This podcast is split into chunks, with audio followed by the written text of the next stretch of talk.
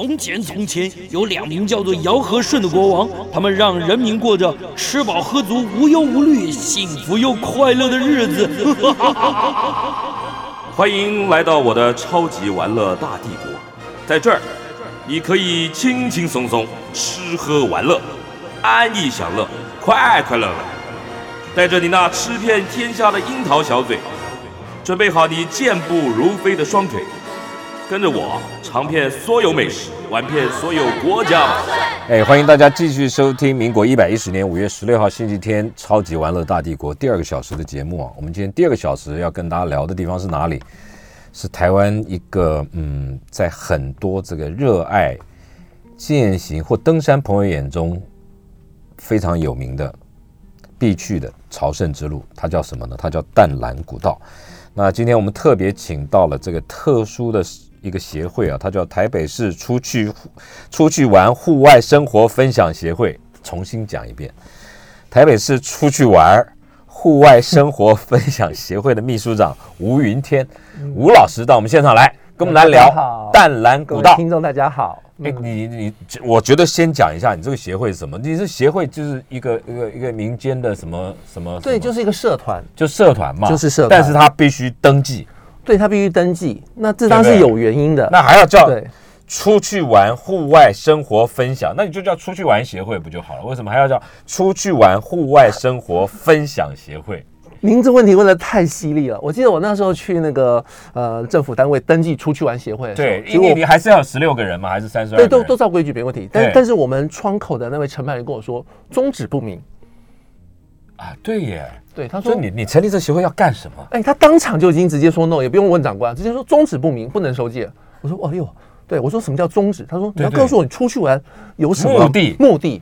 所以我后面就加了这几字真言下去之后，哎，收件了，就是说出去玩协会不行，不不行。他说要要户外生活分享，户外生活分享。对对对对，直接在窗口就已经就已经先卡掉了。那我这样宗旨不明。出去玩玩不死，玩不累，可不可以？呃，嗯，不想窗口说了算。台北市出去玩，玩出健康协会，这样这样就宗旨可以吗？可以可以可以，这是正向的嘛？是都正向都正向，我们一定正向。对对对，那你为什么不不去叫中华民国？出去玩呢？为什么要叫台北市呢？因为我们其实就是希望它成为一个合法叫中华民国就好了嘛。那是全国性社团，我们没有搞那么大，我们就在台北市而已啊。对对，我们就窝在天龙国下面一个小小的社团。哦，好吧，对，那那你们到底在干嘛嘛？我们干嘛？其实出去玩，户外分享。呃，我们其实是一群都在上班的。我们那时候讲一句话叫做“当义工或当志工，不要等退休”，这是我们最喜欢讲的一句话。因为大部分人会想要去回馈社会，很多都是等到退休之后。大部分你去看很多的志工团体，年纪都稍长。但是我的想法就是说，其实呃，志工在这个社会里面有很多。可是你是秘书长哦。对对对对，那他这个这协会里面还是有理事长嘛，对吧？当然有啊，有有有有，我们片很大，该有的通通都有。你们现在有多少人呢？会员？我们现在其实会员为了满足会员大会，我们基本上就一百人，然后也不要再多收了，因为收太多，你要看会员大会人不过半，很辛苦的。对对对对对，我们只要有协会活着就可以了。哦，对对对，但我们参与活动的志工就多不得了，对，就非常多了。哦，对对对，那个才是我们在乎的部分。哦，其他就是行李。那那不是？可是你这这这。宗旨不明也就算了，户外，对，包山包海的，是啊。但是其实我们做的事情是非常明确的。我举例来讲，好，来来，像我们登山来讲，其实每个人登山都有自己的理由嘛，对不对？有的人登山就上去就是去放空的，有人上去就是去发泄的，也有人上去就是去吃好吃的。但是我们其实很特殊，有有有人在山下不敢吃五花肉，到山上拼命吃五花肉的都有，因为在山上吃起来特别好吃。那你试试看，泡面在你家喝没有什么东西，把你丢到玉山主峰上面，突然有人端一碗热的泡面给你喝下去，哇塞，人间美味！不同的场域，东西吃起来感觉是不一样的。你讲的太好了。对，那我们其实很喜欢做的叫做进山，就是我其实早期在。爬完山，因为我爬山也爬三十年了。哎呦，其实早期台湾的山是那种真正的那种，对我这种我是山社设备的，对对对对，我们自己的，就是山社出来的。然后后来有在雪霸当那个高山保育职工。你？哎，对对对对，雪霸，雪霸国家公园。哎呦，当了十四年的保育职工，一直当到我不小心闹出人命，生小朋友了。我老婆，我老婆，我老婆就跟我说：“你还要在山上吗？”哈，对，好，那我就乖乖的就回来。但是我们当志工的时候，发现山上其实垃圾的问题相当严重。那这些垃圾其实都在水源地里面嘛，所以那个时候我就开始，呃，我们志工自己来捡垃圾。但我后来发现，三个高山型国家公园，每个国家公园大概就是一百来个志工，那怎么捡？那个跟对对对，我觉得就是你光靠志工捡，我觉得真的是把把它做的太小。我觉得其实要呼吁整个社会是要来参与的。嗯。但是因为我也没有想要说弄得很激烈啊，或怎么样，也不用撒狗血，我基本上就是做就对。所以我那时候就跑去跟国家公园说，哎，我我想要就是来认养这个步道，就是除了你们志工捡，我们登山客今天因为我说坦白点，因为国家公园保护区是有很严格的规范的，你去乱捡东西干什么？我我也怕不行。对我说是要打个招呼？结果他们跟我说，哎，政府部门是不理自然人的，你一个人要来跟我讲东西，我没有办法协助你，所以你必须要闻。哎，啊，走行文。对，公部门一定要有行文。所以我他说我是怎他说你要成为一个合法立案的组织。所以，我们那时候是为了能够去，我找去们想要做进山这件事，哦，但是又为了能够跟这几个国家公园或林务局能够跟他们正式的互动讨论这件事互动，所以我们就就成立了这个协会。所以我这个协会只要合法就好，它不用搞到多大，只要能够成为一个正式的协会。你你这个目的很好啊，那你可以叫进山协会嘛？那也可以，但是我基本上你讲进山就太严肃了，会吗？当然，当然，哎，请人家参加活动，我现在都是用骗的啊，出去玩，对不对？出去玩啊。对，我带你出去玩，只是玩到后来都在捡乐事而已嘛。这个等发生了再说，对不对？很棒哎。对，我们招生是用出去骗的方式，执行的时候用出去抄的方式。对，我们其实就是两面手法。对，我们用两面手法。哎，其实我跟你讲，大家工作压力很大。不是，我都有被虐的。我觉得根本不需要靠这种这种油腔滑调的名词啊，光是你就够了。谢谢你，我很忙啊。啊，真的吗？我们要一起玩，不可以只有一个人玩，这个也不流行了。这样也不对。现在要众乐乐。要一堆人，对，要一堆人，一堆人还要背个袋子，啊，对啊，对啊，对啊，背个袋子去捡东西，对，捡东西还跟你说谢谢，对对对对对，其实我们都是反过来操作的，是吧？对啊，你上山把包包里的东西吃光了，剩下的空间背包太轻，走路没有安全感，所以要捡垃圾，把它再变重，够重走路就有安全感这样你们有没有有没有被奖励啊？被没有奖励？No，不需要，对，不需要，都不需要。请问一下，现在每一次的这个出去，你们一定都要进进山吗？就每一次？对，我们会有专门的进山队。这是对我们敢讲的话，登不登顶无所谓，但是一定要我就把它搞搞干净。对对，一定要山屋特别脏，对不对？山屋附近的厕所一定超脏的。你们也去清？都清，都清，都清，都清。那还得带水，带工具上去啊。对，我们会带你带夹子啊，会带夹链带啊，各种东西。专业的进山也可以弄得很专业，弄得自己干干净净的。请问一下，现在山上最严重的这个这个污染危害？或垃圾是什么？其实你们一定有调查做一个统计。对，其实对我来讲，这么多的污染里面，我觉得一个最及时的问题是水污染啊。我第一优先克服的是要先解决掉水污染的问题。为山里面的水源，我不说怎么念，其实一个山屋的水源是很珍贵的，我们都知道嘛。有人扛上去是吧？啊，没有，山上有山泉水啊，会有水源地。问题是那个水源地一定是这附近所有过夜的山友到去那边取水。对。但是有一些不 make sense 的人，他可能就像在家里面一样，家里面取水是洗洗手槽嘛，装水。问题是家里面洗碗不是也在那个地方洗吗？所以他在山上就发生个状况了。糟糕了。取水在那边取水，洗也在那儿洗。对他洗，他刷牙洗脸都去那个珍贵的山泉水的地方洗。糟糕了。那还得了？对，这种这种水源地，对水源地。所以对我来讲，我们每那立个牌子呗。呃，大家有时候就是视线都不太好，很奇怪，就是没老花到山上都老花了，没近视到做陷阱呗，做陷阱，开什么玩笑，对不对？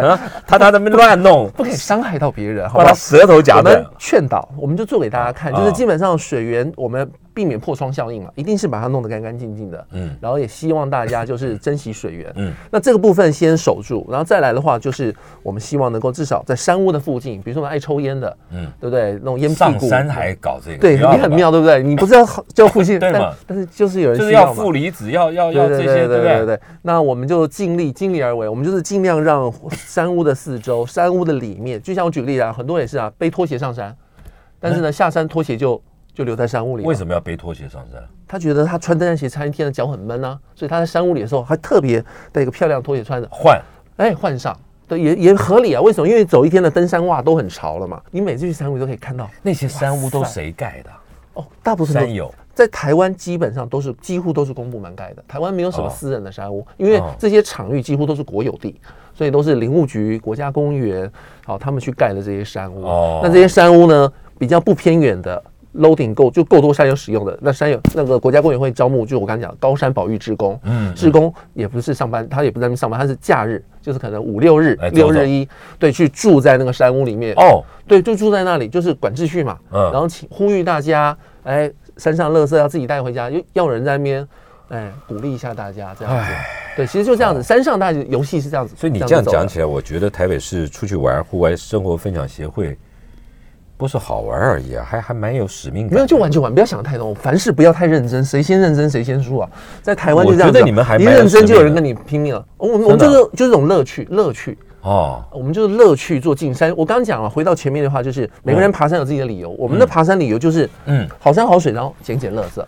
然后垃圾就带下来。哎，那你们不用想太伟大。对，我们定期办活动。我们一年大概至少会跟这种国家公园往来，跟林务局往来公文。大概我们也不想影响到一般山友的权益。嗯，所以我们大概就是呃每个每个路线，大概一年就去个三次而已。嗯嗯对，一年五十二个周末嘛，我们进山队。呃，没有没有没有没有没有没有，每个国家公园去三趟，我们认养了四个单位，所以一年大概就十二趟进山而已。哦，对，因为我们也不，因为其实现在台湾登山太夯了，有的对有的山友会说，你进山队伍不是抢到我一般登山队伍的的的的床位了吗？对对对，所以对对对，所以你一趟出去，你一趟出去十二个人，那多少天？不一定，三天两夜，三天两夜要看路线，就像以前整理南湖的时候，到五天四夜，因为它圈谷太远了。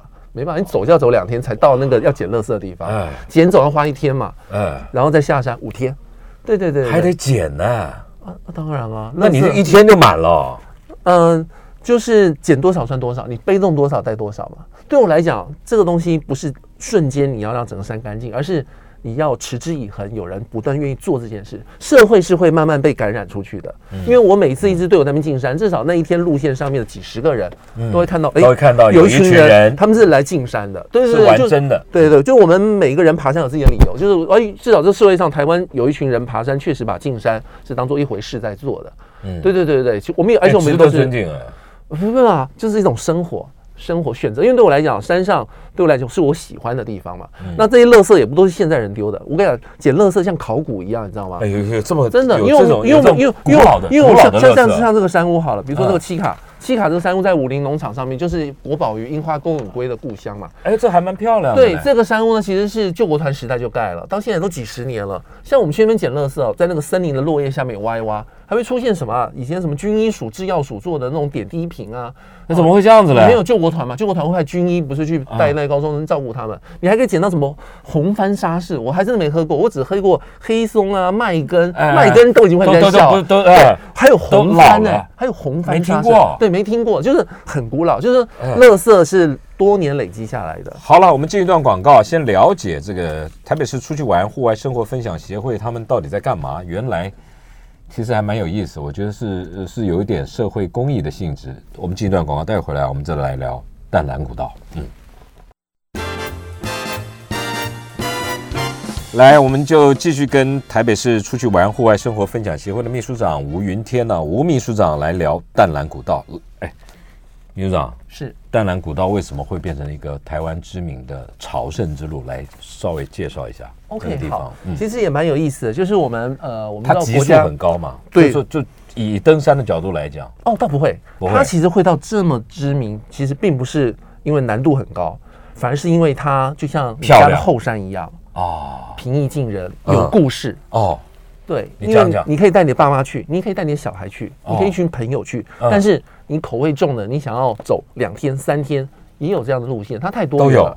对，因为这个整个大环境是这样子啊，就是政府就是之前就是在千里步道协会的鼓励之下，然后另外一个 NGO 组织，就是他们那个时候希望在台湾推一些长距离的步道。嗯，就是你不要说，哎，我就只是走个几百公尺，我有没有那种像国外的朝圣之路，我可以走两天、走三天、走四天的。嗯，那当然我们台湾有自己的限制嘛，但你可以走中央三百大众走五十几天，这本来就是个长距离，但那个口味太重了，对，不是一般人能接受。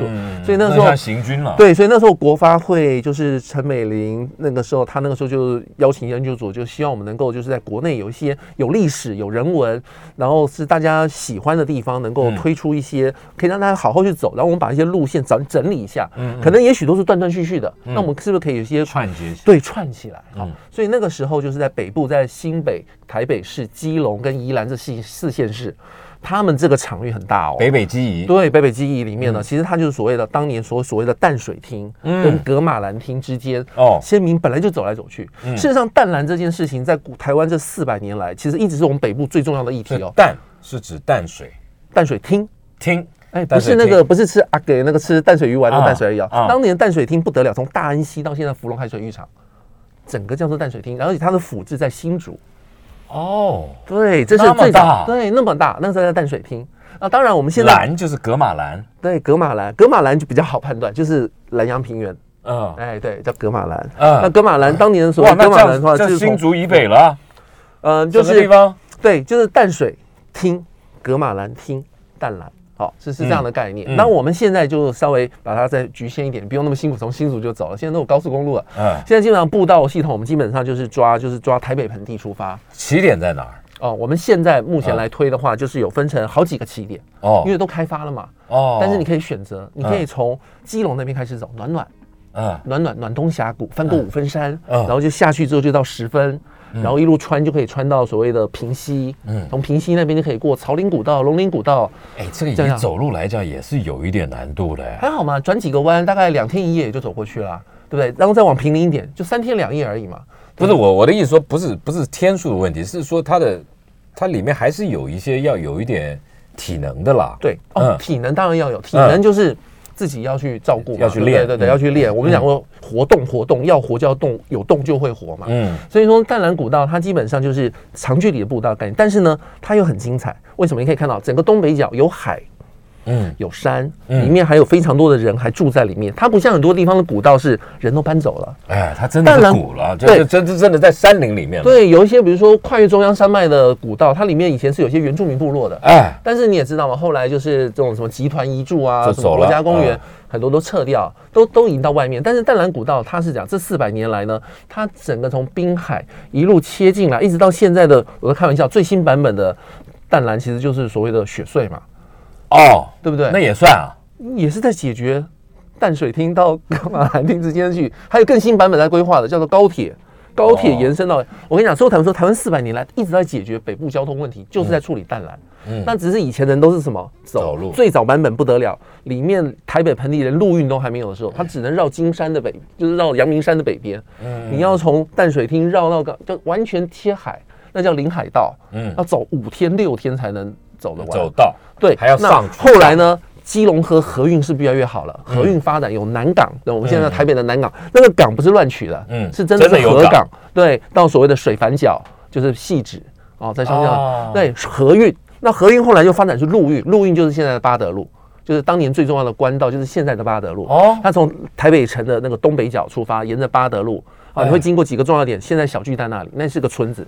然后下一个村子叫做喜口，下一个村子叫喜口，就是现在的松山。啊啊，然后再下一个村子就到南港啊，再下一个村子到水反角，一样就变陆运、河运结合陆运，这样子慢慢切。那后来又有更棒的版本了，因为北部都在种茶嘛，所以那个时候发现，哎，南港那里有茶有煤，对，石定平林啊，通通都在种茶，所以往往北走了，哎，往东北走。没有，再往南切哦。平林是从新店进去吗？更往南边了。哦，OK，对，所以淡蓝古道就是一直从东北角一直在不断缩缩缩缩缩，现在一直切到最下面，嗯，都在解决跨越雪山山脉这件事。那只是当年的古道就是遇到一座山就翻一座山，对，一直翻一直翻，不像现在是打通了，对，现在就是哒哒哒哒哒就过去了。那所以我们淡蓝古道很有趣，就是它要过这很多的山，但这些山都是浅山。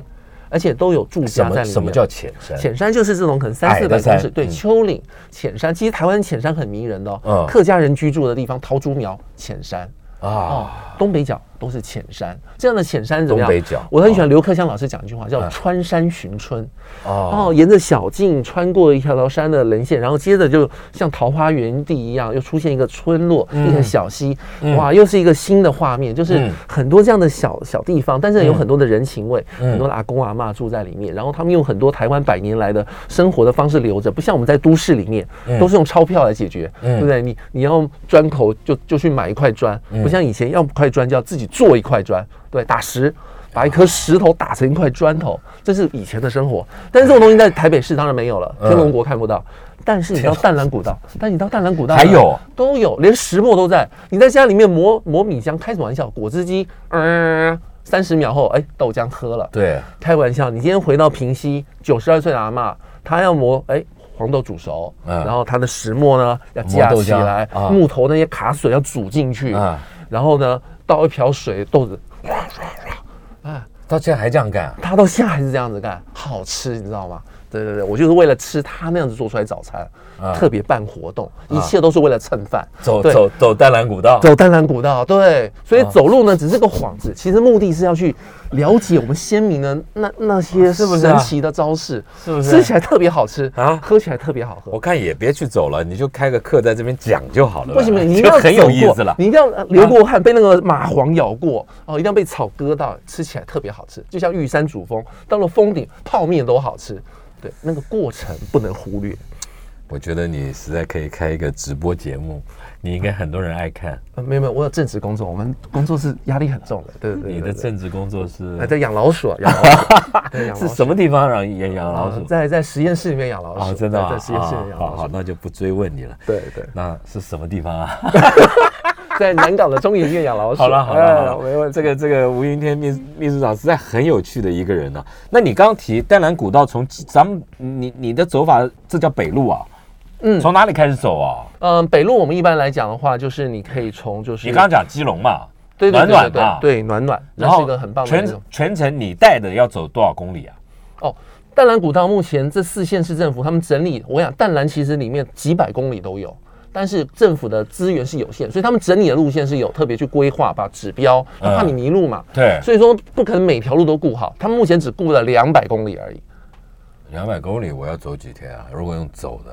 我想像您，像像比如说您是跑马拉松的，你一跑就是四十公里，你五天就跑完了。我喝巴拉松的，真的吗？哎呦，哇，你的胃不错。对，马拉松了，不是不是五，一般人五天搞不完啦。那当然，所以我们基本上北路一般来说，大部分就是切切切，对，两天到三天你可以去玩一条啊。对对，两天到三天，两天到三天。哦，对对对对，大概有六段可以让你去玩。不是，它会成为朝圣之路就。那些故事是什么？你要不要陆陆续续跟我们讲这些故事啊？当然好啊！来，对我来讲，在这里面最迷人的，我讲就是很多的阿公阿妈，他们已经在里面都已经传承了十几代、二十几代了。他们从清朝就住在那里，四百年了。对，通通都是老厝。然后他们生活方式，我举个例子来讲好了。我们平常带照片没有？有，我有带一些照片。来，给我们看看。好，这什么地方？哎呦，你看，那可以可以可以。对，哦，草厝。OK，这个草厝。对，草茅草房嘛，茅草房。事实上呢，在以前的台湾，一般的寻常百姓人家房子就是长这样。这是这在哪里？你要告诉我。这个就在深坑老街附近而已哦，离台北非常近哦。从一零一大楼开汽车十二分钟，五个红绿灯就到他们。开车呗。对，走路也没什么啊。你走啊？你从深坑老街走，大概走两公里就可以上去了啊。那三嘎公住在这里，他们爸爸三嘎公住这，对，三嘎公住三个房子吧？没有，三嘎公住同一栋。哎，对，同一户。哎，是的，怎么回事儿？他们爸爸留给他们的房子啊，就他们是他们是兄弟，三兄弟，三兄弟，三兄弟啊。那他们住在这里，其实就是制茶啊。他们深圳国小毕业，然后他们家到现在都没有公路可以到达，到他们家只能走茶山古道那条山径上去，要走三十五分钟。好，这三个阿公到现在都还住在那里。他们唯一跟文明有关的，就只有台电有拉电上去而已。哎，剩下山泉水什么都是照着以前台湾的生活在走。所以对我来讲，回到他们那里。就看到一百年前的台湾，两百年前的台湾就是这样生活的。但人家你去打扰人家，我们去帮忙，为什么？因为他们的子孙也都迁出去了。嗯，山上这些东西要留存，有一个很重要的，他就以前都要拼命生儿子，生儿子。他不是真的要重男轻女，而是因为他需要很多的活子粗活，他要那个人力。嗯，那对我来讲，现在这些阿公阿妈他们还坚持住在那，但是他们生活中这些老东西还是需要很多人力去帮忙。那他们目前子孙不会像以前生那么多了。所以我才会说，我主志工队、义工队就这样子。你们家人嘛？哎，换茅草屋顶，收割茅草，换屋顶的时候去砍竹子，木头要抽换，古道上面的石阶粉碎了，就是都是硬砂岩，硬砂岩用久还是会碎掉。你要去打新的石头，你就像打工度假哎，这个是啊，我们这没有没有发薪水，不叫打工，对对，自工就快乐的傻瓜。哎，快乐傻瓜，就是一到五工作压力太大。人家是有专业的，那个茅草要怎么铺怎么弄，你也不会啊。所以我们就是当助手，哦，我们当助理。那你还得找老师来嘞。哎，老师就在这里。哦，整个农村里面其实有非常多的六七十岁哦的年轻人，他们都有丰富的智慧记忆。那我们可以边做边学，然后我们做得来的就可以。那你常常来之后，你也会学到。不是，那你像你像你这样去走一趟淡蓝古道，你就会跟你的所有的伙伴们讲，我们这一趟去，沿途会经过什么地方？会还要去帮什么人的忙？对，都先讲。当然啊。然后呢？那这些这些个材料，这些个工具，是那边准备好，都会准备好。是的，我们可以把你们先去协调好。你只要自己戴个棉布手套，哦，然后多带一套盥洗衣物，哦，其实这些事情都可以设计成活动，叫做体验行程。走读不就是概念吗？也要读一些资料。可是我看这照照片里的也不像是你的队员啊。哦，我的队员在这里啊。你看，我看这些都是都是专业人士啊。来来来，换一下吧。啊哈。来，都市人出现了，刘克湘老师也在这里啊！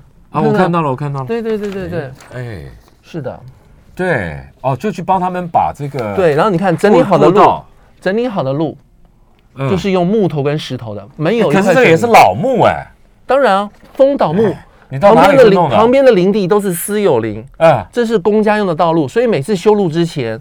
在地的班长会去跟两边的地主打招呼，我们要修路了，嗯，所以可能会去你们森林里面去找风倒木，捡一些。自古以来，游戏就是这样子走的，对，就是会去跟两边的地主打招呼，会抬一些木头出来，他们同意，对他们一定同意，因为是修大家都要用的路，哦，路是公用的，造桥修路，就这样。还有以前在所谓的土地公的生日吃福那天，就是每家男丁都要出来做公差。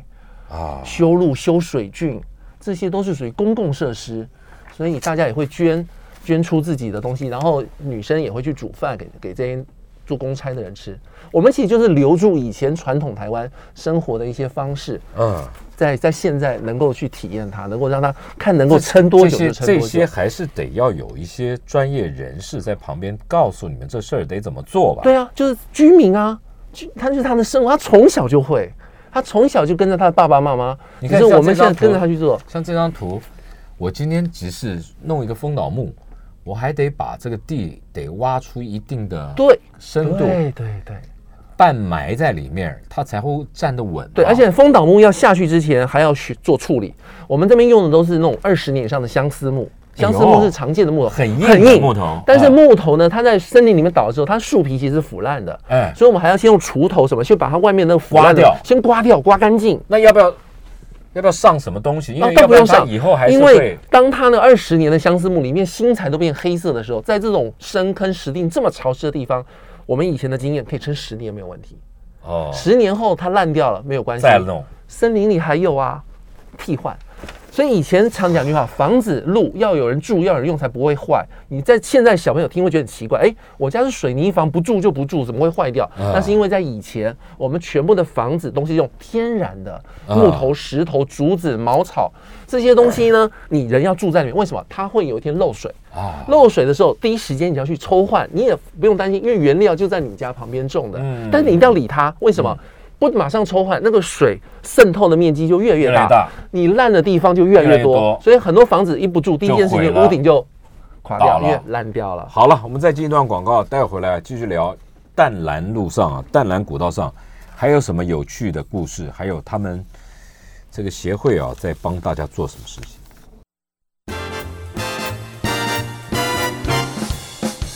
我们继续跟台北市出去玩、户外生活分享协会秘书长啊吴云天聊，走进淡蓝古道，体验里山生活。里山算是一就是后山的意思是吧？还是里山是这样子啊？就是其实它是那个联合国教科文组织，他们他们有一个特别的定义，就是指在山与平原交界的地方叫里山，叫里山。因为这个地方呢，因为人在那边生活，它跟自然又非常的密切，就在这个地方，反而生物多样性就是。会特别的丰富哦，对，有两个地方非常丰富，一个叫湿地，叫做里海啊，另外一个很丰富的地方叫做里山哦，就像叫湿地叫里海，对，湿地叫里海，对不对？那种潮汐进进出出，然后会有海女海，不是去采集吗？采集各式各样的东西。台湾有哪些哪个地方是里海？没有吗？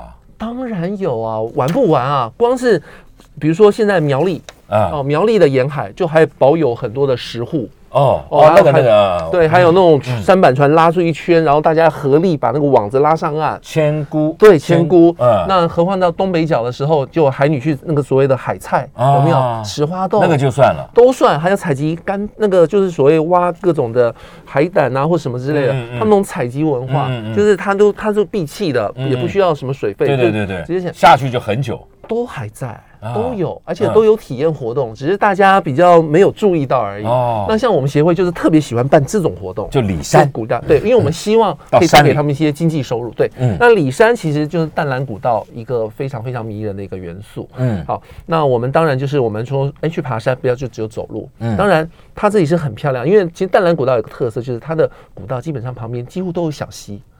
而且这些溪流呢，因为当年都是在翡翠水库的上游，就是北市溪的保护区里面，嗯所以基本上呢太干净了，都没有被破坏。真的？对，都没有坏。我跟你讲，就像你说看萤火虫，你在台北市找萤火虫啊，找个步道，哎呦，几只在那飞，就高兴的不得了。嗯，事实上你到淡蓝古道，在每年四五月，哇，满坑满谷的，对，那真的太多了。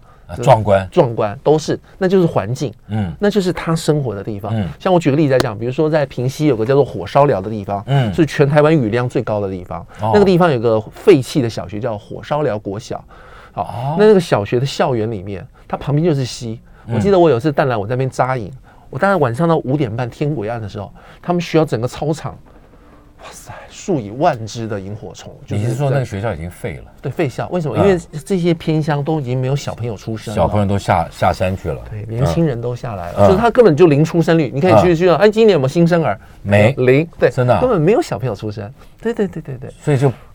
学校就没办法，没有学生啊。对，小学收掉，国中就收掉，国中收掉，高中就收掉。对，就是这种所谓的偏乡面临的问题。那我们现在就是希望能够在这个地方重新让它产业起来。那我们回到里山要玩什么东西？玩什么？第一个。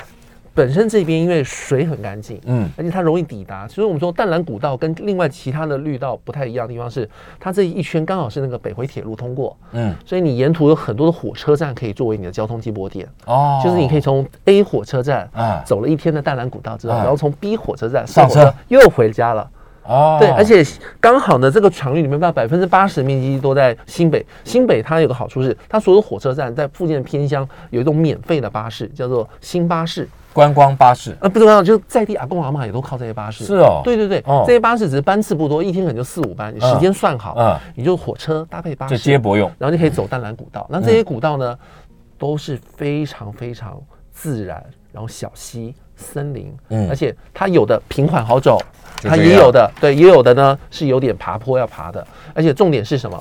所有的古道前后端都有聚落，而且阿公阿妈都住在那里。嗯，所以你到那边之后，你可以跟阿嬷聊天，你甚至可以预约餐点。所以说真假的，你还可以真打扰人家家啊？没有，我跟你讲，有些阿公阿妈是喜欢热闹的。就像有个阿公阿跟我开玩笑，他说，他说叫我金孙了，你知道为什么这样说？他说，因为他一年看到我的次数比他儿子加孙子的总次数还要多，因为他们的小朋友都出去了。嗯，对，所以有些阿公阿妈，但他不舍得离开他家，因为他守着他们家的田，是吧？对他就是不愿意走。那怎么样？还在耕作，还在耕作，还在耕作，还在制茶。哦，对，八十岁的阿公还是手工犁田呢，犁田呢。冬天的时候打个赤脚就在下面，我都快冷死了。然后我们都穿棉袄，然后他就穿个短裤，他那边手工的，还因为梯田他也没养牛了，就是靠自己。都有，所以说这些都是里山里面见到。问题是你走这边步道的好处是，目前新北关旅局也好，各县市政府都把这些步道的地图指标，嗯，好像是还是肖清扬就很有名的设计师肖老师设计的这些指标系统，双扇诀。所以说你走在这个地方，其实你是很清楚你走在什么地方，而且你大概需要走多少时间，而且我们把所有愿意接待客人的阿公阿妈的资料都整理出来了。放在一个叫做淡蓝古道的官方的网站上面哦，而且在每网站上把每一个愿意服务的这些在地的这些民宅呢，他提供什么服务都告诉你。怎么跟他们联络？他们有电话？电话对，打电话跟他约。山里面有电话线？我二十当然有啊，拜托，新北是很进步的。哦，自然归自然，该有现在的东西都有，电话都打通，公厕也都到。哦，对，都有。所以呢，只是这些餐厅你平常看不出来。嗯，你有预约哇，进去就跟他们一起吃。那个非常迷人的，喝咖啡也有。像像你像你带来这个图片，这是哪里啊？哦，这个是在平林通往那个就是宜兰礁溪那个方向四堵古道。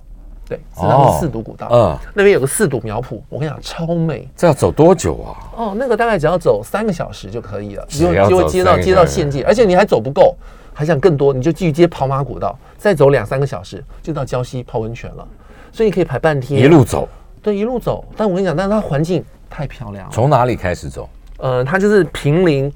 就是你自己，如果说，比如说你有坐珠中巴好了，你们二十个人，它中间有一个小站叫做山林站，嗯从那站下来从之后下车，哎，然后就切进古道，就沿着古道都是平的，啊然后会经过溪流，啊。对，所以你最好穿的鞋子是防水的，因为还会踩过小溪。登山哦哦，啊。溯溪鞋啊，呃，不用不用那行水溪鞋，防水的就可以了，Gore-Tex 的就行。哦啊，有点高度的嗯啊，就可以。它的水没有很高嗯，就是浅浅的，但是嗯你穿一般鞋子会湿透，就不行嗯对，就是野外的这种溪流，就是浅浅溪，然后就在森林里面有各式各样的森林，啊。你还会经过林务局的那个造林的苗圃，四堵苗圃，环境变化非常多，但是一片绿意，这就是淡蓝的特色，就是绿绿非你常你说连这个指标都是肖清扬老师设计的啊，是的，是的，都是秦霄老师设计的，整个淡蓝识别系统全部由肖老师一手包办，哦很有质感。啊所以说你就知道为什么现在这么多人去那边照相，是因为那边有太多东西都可以让你成为一个美丽的画面，然后嗯空气又好，水又。这个叫四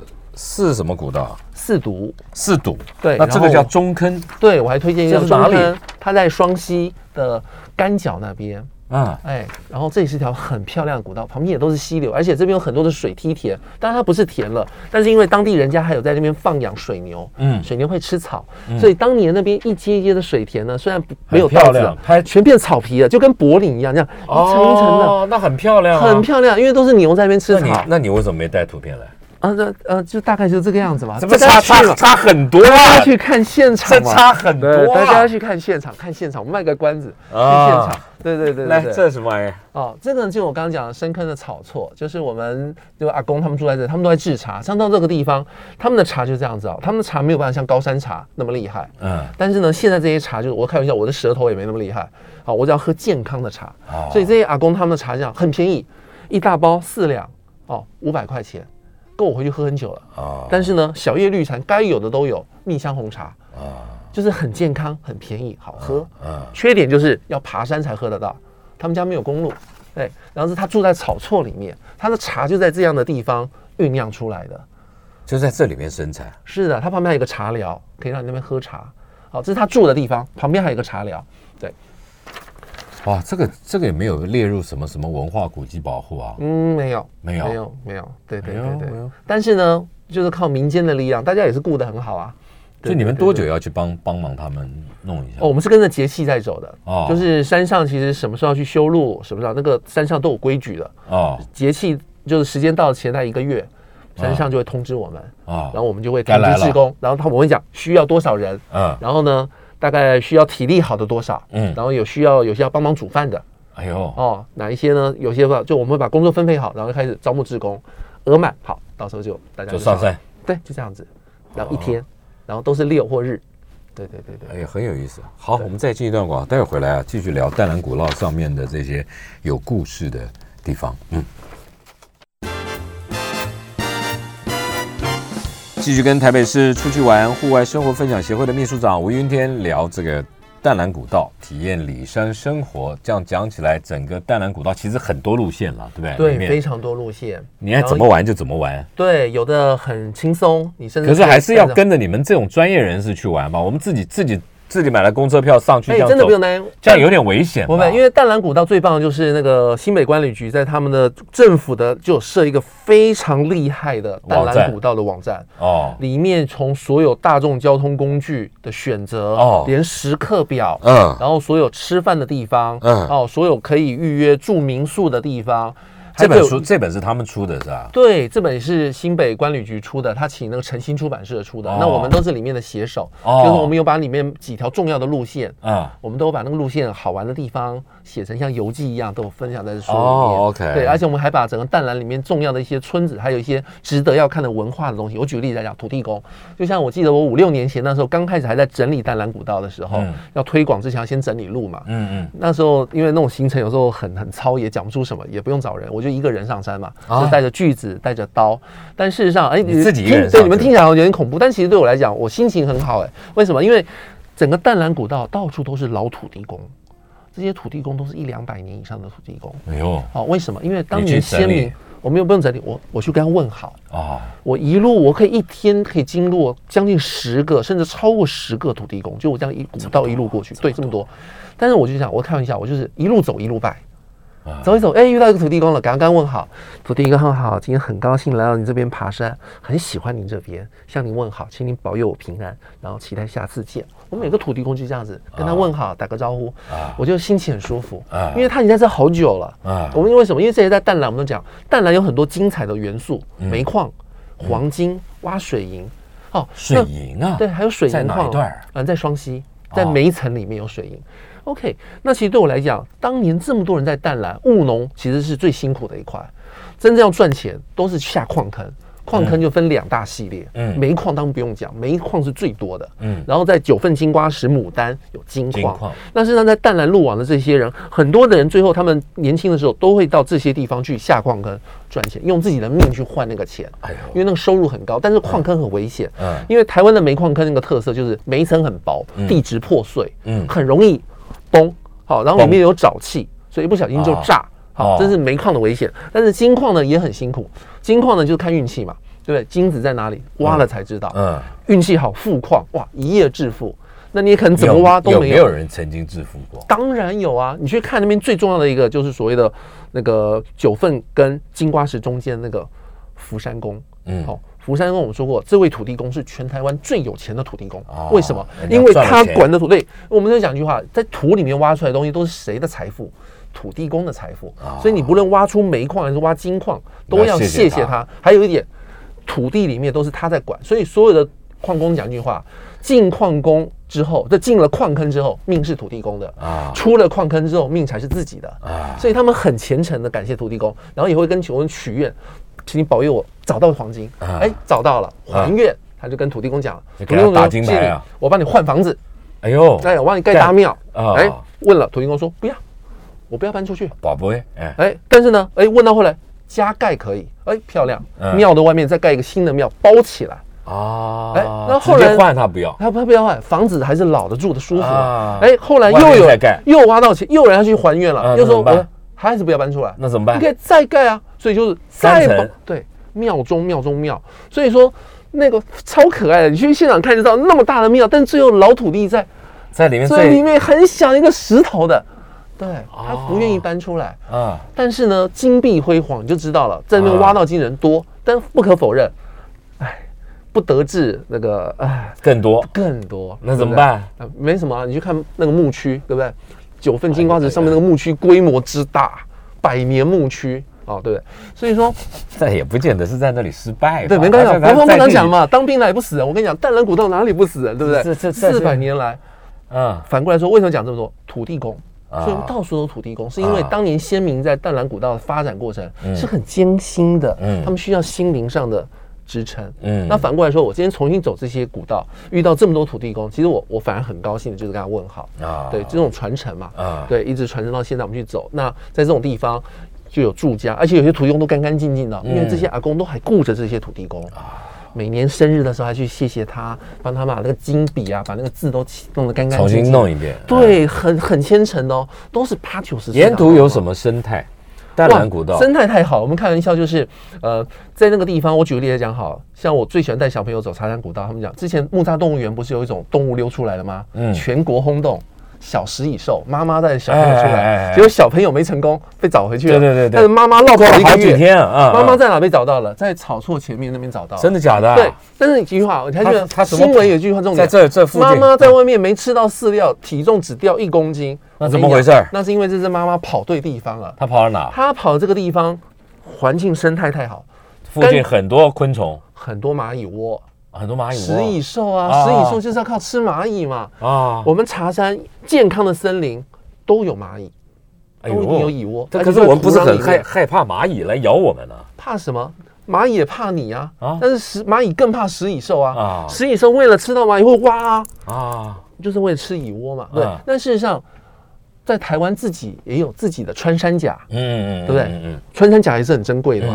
那事实上，在整个淡蓝，穿山甲也好，看得到。松松？对，洞那那要看你的运，他们是很胆小的动物，都躲起来挖洞嘛。如果你今天爬山的时候是一个人，然后清晨或黄昏就有机会，什么山枪什么都遇得到，嗯，蓝腹鹇啊，这都是基本款，都是很珍惜的哦。但是在淡蓝这么矮的浅山，旁边就有农家，不容易，还是遇得到，还是遇得到，你就知道它环境有多好了。嗯，对对对，因为这些阿公阿妈其实是对这些动物都是非常友善的，真的吗？对对对，非常友善。他不会去打他们，不需要，他们自己都养鸡啊。他们自己都养鱼啊，这些阿公阿妈什么都会养啊，然后多的土鸡蛋，应该沿应该沿途生态应该是，而且鸟很多。哦，那当然。野鸟，而且我觉得像我喜欢煮饭的。在淡蓝古道爬山，爬完山之后我一定买菜，你知道为什么？都是良心菜摊，高高冷蔬菜，不是高冷生菜，也不高，但是它是跟着春夏秋冬走的，这就跟超市不一样了。嗯，超市你去看小白菜啊、芹菜什么，永远固定这几个，因为都温室种出来的。嗯，但是你在淡蓝遇到这样光嘛，他们种的菜是跟着春夏秋冬在走的。啊，萝卜的季节到了，哇塞，各种萝卜，椴木香菇的时间到了，哇，都是椴木香菇。哇。他们的木耳还是椴木木耳，不是那种太空包木耳，就是你可以吃到那种超脆，就是完全跟你超市系统不一样。但是你意思说，你意思说我走在那个路上，我会看到他们出来摆出来卖。对，每个菜摊的菜还都不一样，因为每个阿公喜欢种的东西不一样。哦，它是一种分享，它是要自己吃的，但是总会多种一点嘛，多的就放在路边啊，哎，卖的很便宜，但很新鲜，都是现摘的。但是呢，日出而作，日落而息，他们把菜摆完之后，价价钱一贴好，他就放个钱罐，人就走了。哎，荣誉制啊，对，荣誉制，所以叫良心菜摊，很迷人的。以前直接摆在那儿，对，每个菜摊都是一个钱桶，自己找钱，自己投钱，还可以找钱，自己啊。对，那怎么好意思？我怎么知道他一斤多少钱啊？他都有贴小标签，二十元、三十元，贴贴纸。那他有，那他有秤吗？没有，没有，他都弄好了，哎，都弄好了。我跟你讲，很多不可思议的故事都在淡蓝，所以它很迷人的，就是你会觉得他就就哦，这这里一把。那里一撮，然后上面写二十三十，那你拿了个五十块，哎，对，你丢到里面，哎，我要买这二十块的，我就把三十块找回来。对，是是是，就自己来。良心菜摊，哦，那边好多摊呢，就在双泰产业道。真的假的？对，这都是属于淡蓝古道。我讲人情味啊，一个旅行最迷人的是因为跟在地人要有互动，要有连接。买菜可以跟他聊天，可他不在啊，他就直接丢个丢个存钱筒叫我去，那就看运气了。他刚好过。可以讲个几句话，那你就开心了。这什么玩意儿？哎，这个是我们在那边帮忙跟阿公混熟之后，阿公他要割稻要种田的时候，他说要不要一起来？我们就一样找了一票人陪他去插秧，陪他去弄水田啊。对，我讲淡蓝就迷人在这，就像我们还陪阿公去把古道挖出来，挖古道。对，挖古道。阿公说了，路啊没有被破坏是不会不见的。只是被掉下来的叶子啊什么遮的，他就说这边有条是我小学路，我说真的假的？然后他拿锄头往地上挖一下，只挖五公分厚的土挖掉，哎，一块青砖就出现了。他跟我说这条路上都是，我就找我自己挖多累，我就找骗了二十个人说我们去帮阿公清一下，哇塞，我就啪啪啪啪啪漂亮，一条古道的石阶就全部露出来了，哎，就就就那么回事，对。好有意思，还有小朋友一起。当然啊，我要让小朋友来体验啊，让小朋友知道这件事。哎，小朋友很认真的，哎，对对，他会说你大人不要乱搞。对，刚阿公不是说了吗？你要那个呃，他会说妈你没听哦，哇，他指正你，对他指正你。小朋友很很很认真的。好了，听众朋友、观众朋友，我们节目时间到了。这个想不到这个社会上有各种各样的社团呐。当然了，这个淡蓝古道是一个。有人把它形容为台湾的朝圣之路啊，但是这个里面有非常多的这个纵横阡陌的这种走法，但是重点是你跟谁去走。出去玩户外生活分享协会啊，他们这个有有一个宗旨，就是要进山爱护这块土地。但是你看看这个秘书长自己就是个嗨咖，对不对？很会玩，然后很会带大家这个去发现一些不一样的、不一样的体验方式啊。诶，请问一下。那我们要跟着你玩的话，要用什么方法？就上网上，就上网，脸脸书嘛，脸书。对，FB，你们就是用脸书，对，就是用脸书，只有台北市出去玩，是的，就出去玩，就叫出去玩，出去玩户外生活分享协会，带着我们到处玩，然后呢，玩出不一样的况味，你找到有故事的地方，尤其淡蓝古道很有意思啊。今天谢谢秘书长到我们现场来，谢谢，谢谢，拜拜拜拜拜，嗯。